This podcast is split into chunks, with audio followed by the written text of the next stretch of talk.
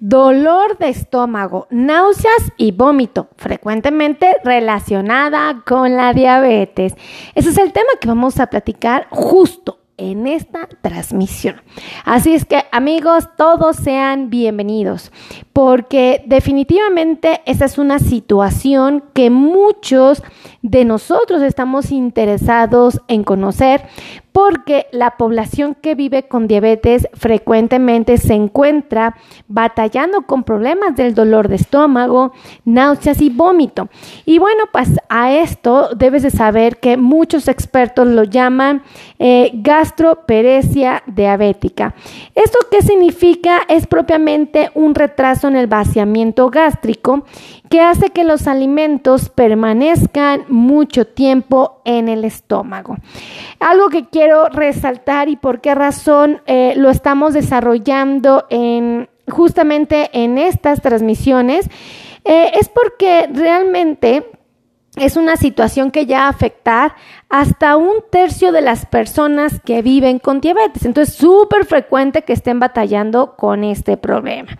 Normalmente la gente o el paciente lo llega a relacionar y dice, ah, es que yo no entiendo por qué tengo tantas náuseas, por qué vomito, por qué me duele el estómago.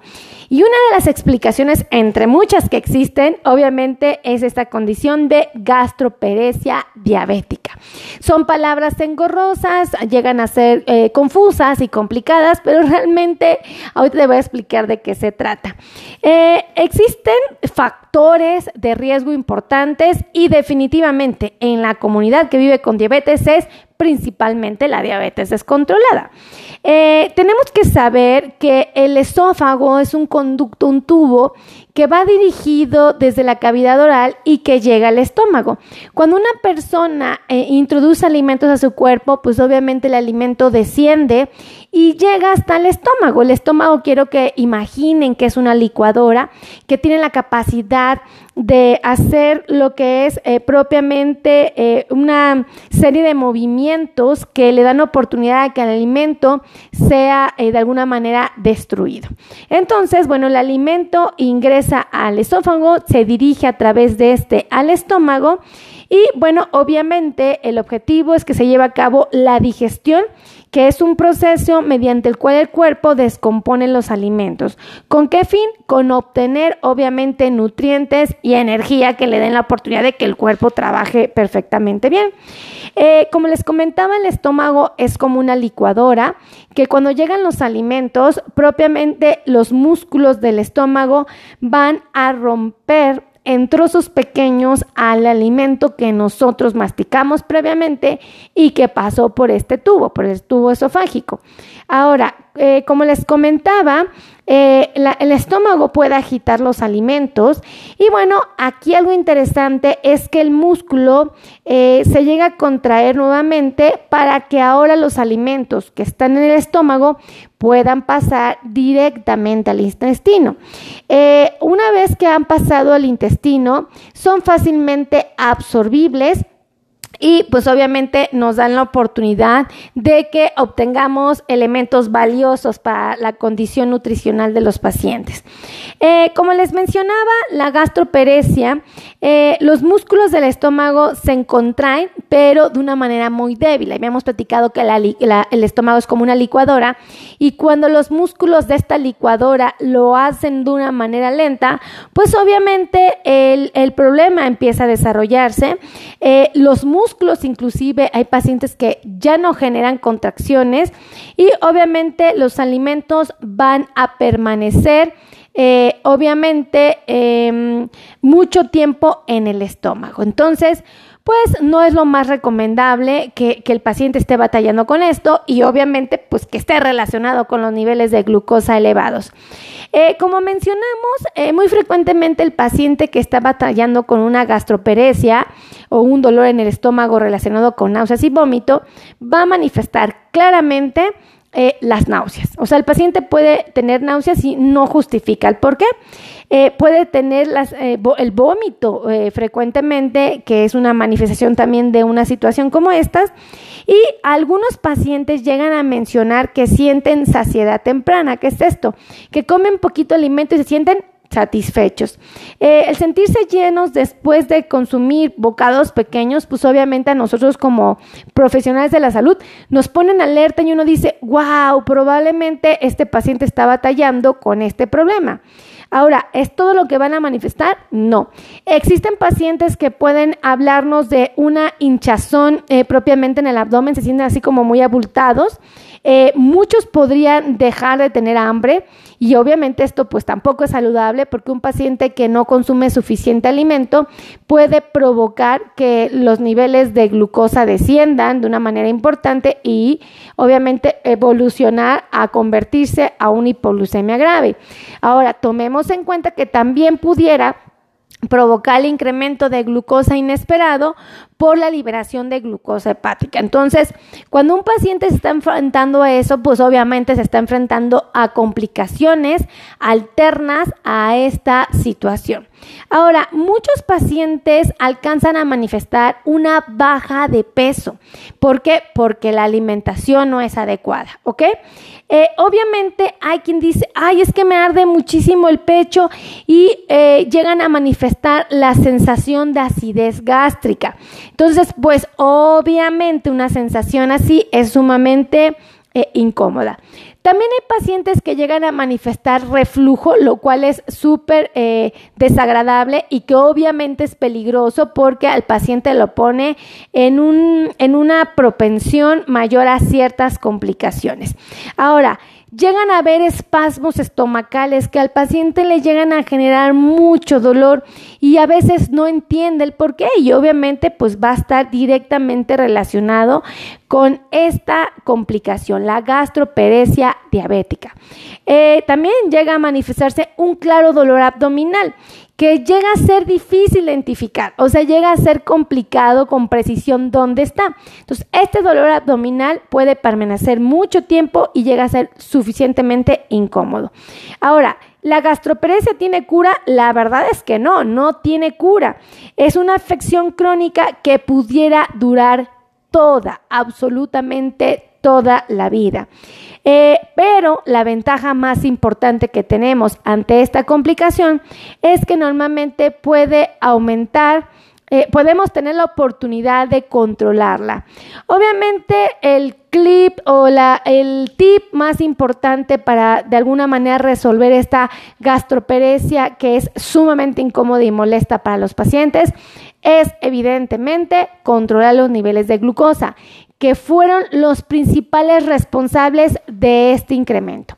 Ahora, eh, obviamente cuando el paciente empieza a controlar sus niveles de glucosa, va a mejorar su función intestinal y podría llegar inclusive a aliviar una importante manifestación de sus síntomas. Entonces, definitivamente llega a ser una herramienta muy, pero muy valiosa. Ahora, sí tenemos que conocer los rangos objetivos de la presencia de glucosa en la sangre. Si el paciente no sabe cuáles son las metas, pues obviamente no va a saber qué está bien y qué está mal. Hemos platicado que evidentemente lo ideal es que el paciente tenga reportes de glucosa en ayunas en valores que oscilen entre 80 hasta 130. Y se ha sugerido que los alimentos, bueno, antes del consumo de los alimentos, principalmente del desayuno, de la comida o la cena, el paciente tenga valores similares a los que mencioné, entre 80 hasta 130. Y se ha sugerido que el paciente después de desayunar, de comer o de cenar, estrictamente dos horas después, debe de tener sus niveles de glucosa abajo de 180. Ahora, ¿qué más puede hacer el paciente ante esta complicación tan incómoda. Obviamente tienen que hacer un plan de alimentación muy objetivo. Eh, tenemos que obviamente acompañarlo de actividades como el ejercicio para que más fácilmente bajen los niveles de glucosa y hacer uso de medicamentos que nos den la oportunidad de mejorar nuestro metabolismo e inclusive eh, controlar los niveles de glucosa, ¿verdad? Ahora, hay medicamentos para el estómago que favorecen el vaciamiento mm, eh, más rápido y pueden disminuir inclusive los síntomas de las náuseas.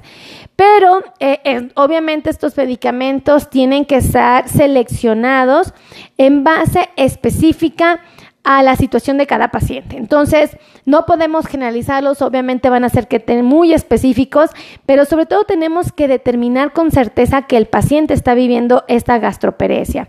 Eh, siempre les he comentado a mis pacientes, es sumamente importante que practiquen planes de alimentación personalizados. ¿Por qué? Porque estos planes de alimentación personalizados llegan a ser lo suficientemente buenos para ayudar a combatir la gastroperecia, ¿ok? Entonces es súper importante que los practiquen. ¿Quién es la, persona ideal para poder de alguna manera eh, ayudarnos a obtener este objetivo? Pues obviamente el nutriólogo experto en diabetes. Eh, también es conveniente que eh, tengamos un peso saludable, porque el peso saludable, por donde lo vean, nos va a ayudar muchísimo al control de nuestra salud. Y también es importante estar bajo atención médica. Supervisión médica siempre será la mejor opción.